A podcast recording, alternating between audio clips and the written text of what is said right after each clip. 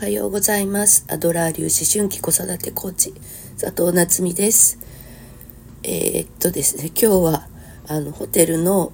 お部屋に加湿器がなくってすごい声になってしまいました。はい、えー、でもねちょっとね、えー、収録はしていこうかなと思います。え、っと昨日の朝からですね盛岡に来ていて、え昨日は一日あの子供がね息子があのバスが好きで、えー、路線バスの旅みたいな感じで盛岡から宮古まで行って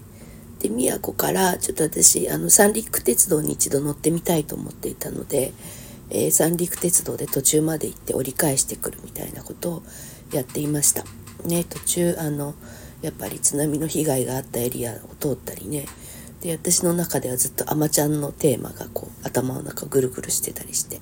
はい。そんな感じで一日過ごしてで、えーと、メインイベントはマホロ岩手っていうところなんですけれどもあの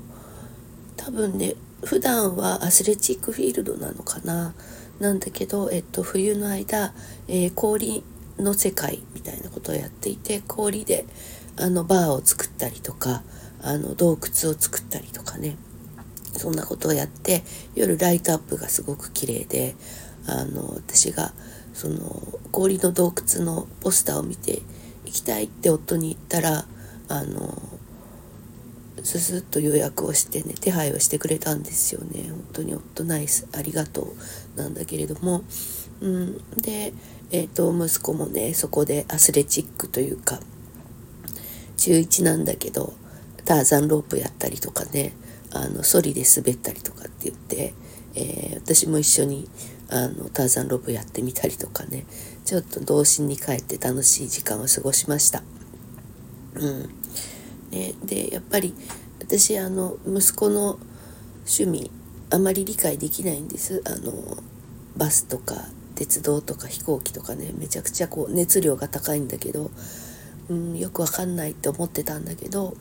まあ、たまにはね、えー、息子の興味関心に、えー、興味関心を持つっていうんですかね息子に興味関心を持つとあのあれもできないこれもできないって思っちゃうけど息子の興味関心に興味関心を持つっていうことを、え、やってみました、うん、意外と楽しかったなと思いますね。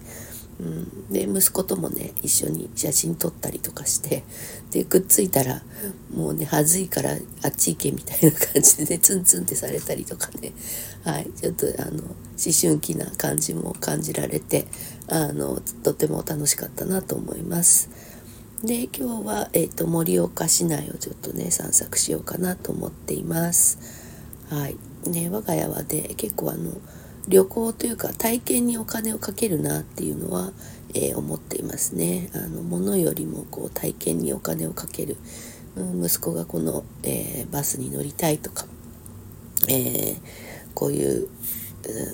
飛行機撮影したいとかね。そういうのにはちゃんとお金をかけているかな。あんまり物物も欲しがらないしね、うん、なんかうちのあのじいじがあの成績良かったら何でも買ってやるとかって言って あの甘やかしてましたけど、えー、俺なんか物とか欲しいもんないわみたいな感じで物欲のない子なんですけどうん